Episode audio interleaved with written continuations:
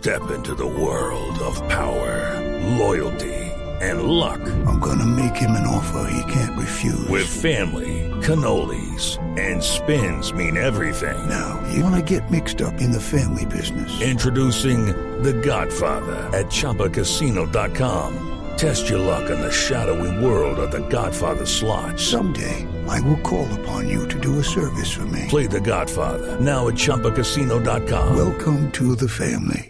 No purchase necessary. VGW Group. Void where prohibited by law. 18 plus. Terms and conditions apply. Jeans, 3, 2, 1, acción. En este mundo hay un Dios que crea la vida y las estrellas. Por otro lado, también hay un Dios que destruye la vida y las estrellas. Creación y destrucción. Necesitamos ambas para mantener el equilibrio en el universo. Ahora sí, saludo oficial de película en este Esto sonó domingo. dramático. Un privilegio aquí con don Luis Carlos Rueda. Pues qué bueno, que Sí. siempre el cine es uno de los hermosos privilegios que nos regala la vida, la cultura. Y bueno, pa- arrancamos con un personaje que es muy querido por mucha gente. Yo me confieso que yo no he visto el primer capítulo de Dragon Ball. Ah, yo no he visto un solo Yo capítulo, tampoco. pero sí Yo sé que hay una comunidad gigantesca Sí, y lo es. mido a través de nuestras redes sociales que están expectantes, muy ansiosos por la película que va a llegar esta semana, esta famosa serie de televisión que tuvo varias temporadas. Solo sé que el personaje principal se llama Goku.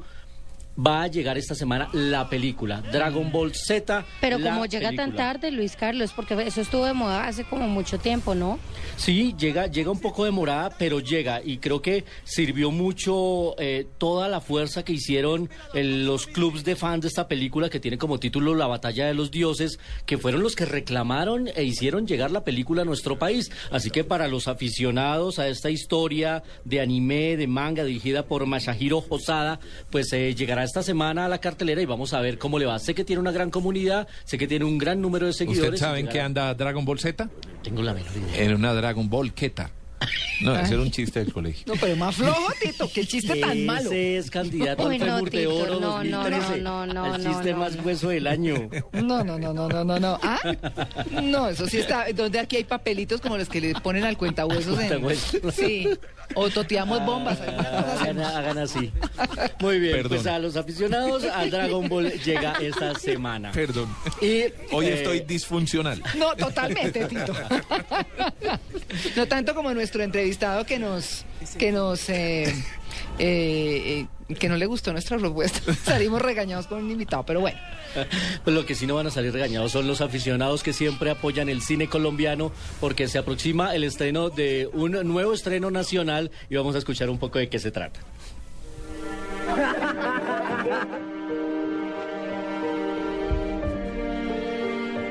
¿Necesitas ayuda?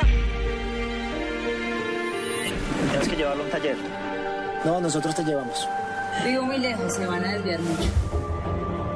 Soy veterinaria. Pues así empieza esta historia de una película que tiene como título Secretos. Dos amigos que están en una misión de trabajo y se encuentran en la carretera una pobre mujer desvalida, varada, y deciden llevarla a su casa apartada de la ciudad. Pero ¿Qué en esa película casa es esa, Luis Se esconden muchos secretos. Ese es el título de la película colombiana que ya se va a estrenar eh, en la primera semana de octubre. Es una cinta dirigida por Fernando Alión. ¿Y esos secretos son de la mujer? Esos secretos son Ah. de la mujer y de la casa. Es una cinta que explora el género del misterio que no se trabaja mucho en la cinematografía de nuestro país. No. es que haya muchas películas que traen ni el misterio ni el terror.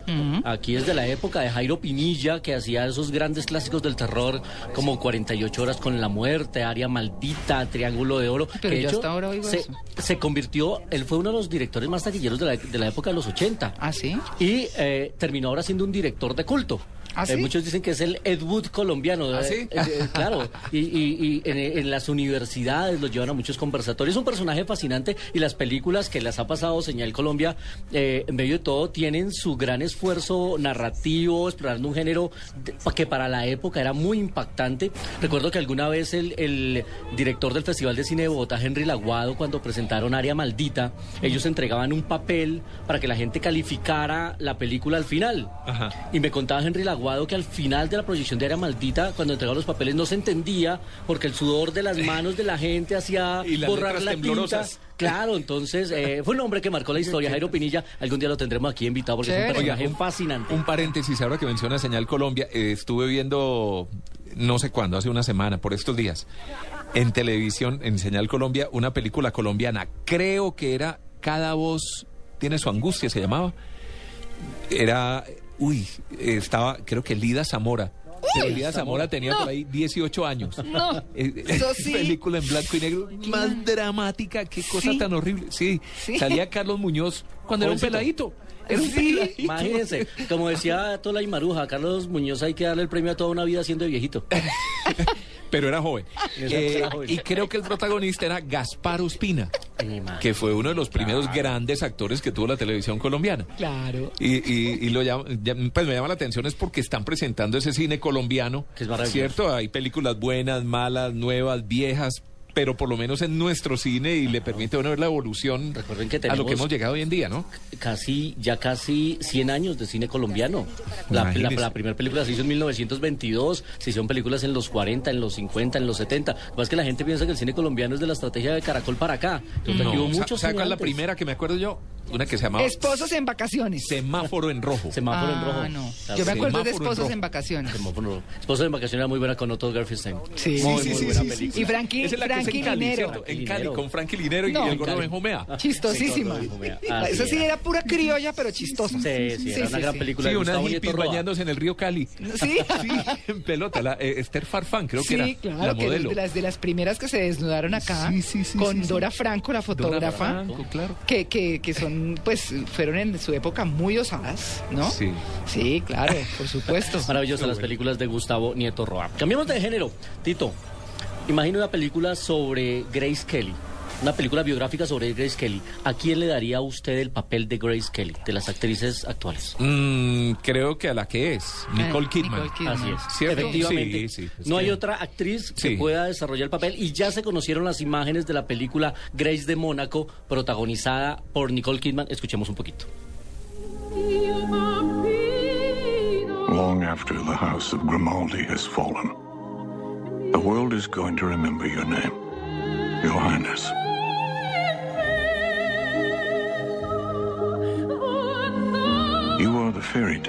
Pues Nicole Kidman le da la vida en pantalla a, yo diría, la más bella de las bellas actrices de Hollywood Qué que renunció a sí. su carrera por amor y por ser la princesa de Mónaco, por irse a vivir con el príncipe Reiniero. Reiniero. Y Bueno, pero dígame la verdad, María Clara, ¿usted hubiera dejado su carrera artística para irse a vivir con el príncipe de Mónaco? Creo que sí o no. Pues no sé, como no me tocó. ¿Ah?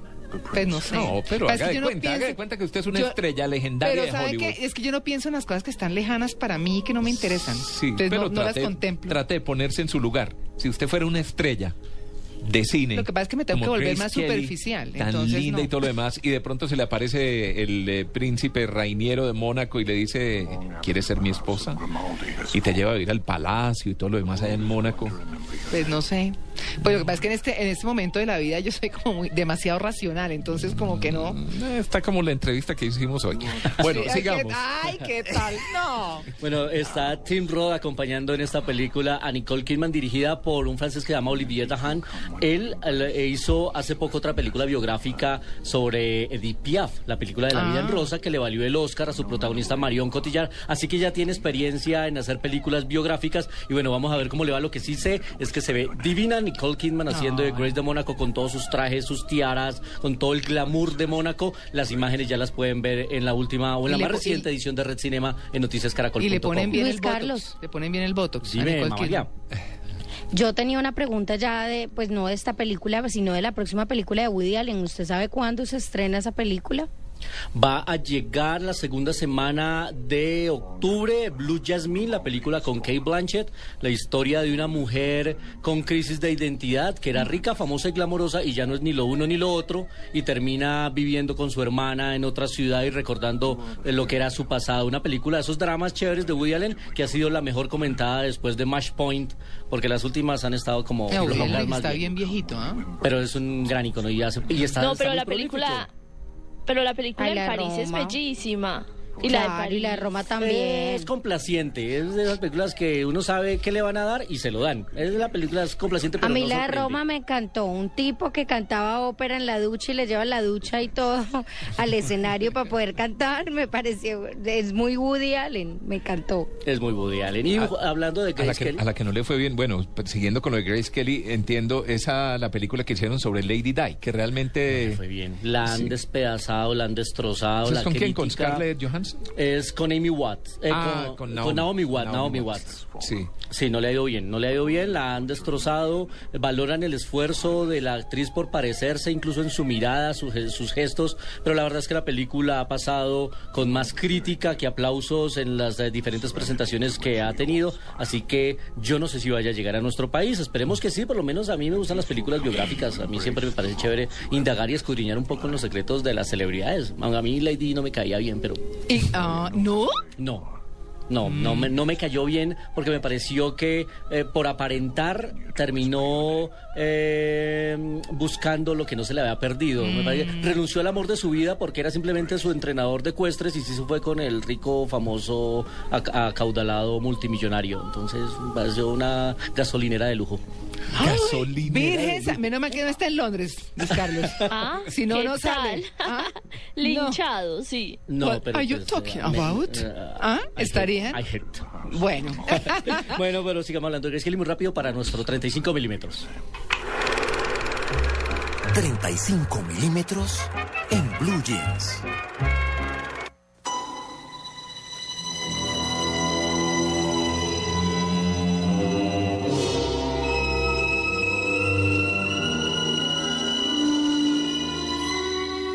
Pues eh, a propósito de Grace Kelly, ella era una de las actrices favoritas de Alfred Hitchcock. Ah, sí, y sí. una de las películas que más me gusta de Alfred Hitchcock y en la que aparece Grace Kelly es La ventana indiscreta. Una película con un suspenso maravilloso. En inglés es The Rear Window. The Rear Window. The Rear Window. Eh, la película protagonizada por James Stewart, que era un hombre que tenía una lesión y no podía salir de su habitación y desde su ventana espiaba a todos sus vecinos y descubre que hay un asesinato, por lo menos lo que él cree que es un asesinato y él no puede moverse, no puede avisar y todo lo ve a través de su ventana con un suspenso maravilloso. Es una gran película y aparecía James Stewart acompañado por Grace Kelly, película de 1954 que se encuentra fácilmente en DVD y también debe hacer parte de los clásicos que uno debe tener en las bibliotecas. Así que Creo que no la he visto y me encanta verla, se la voy a Hitchcock, traer. pero creo que no la he visto. te la voy a traer, Tito, para Sí. que la veas. Es muy Uf. buena, muy, muy, muy buena. La ventana indiscreta con James Stewart. Y hasta Muy aquí, 3, 2, 1, los esperan unos buñuelos de 10 Muy centímetros.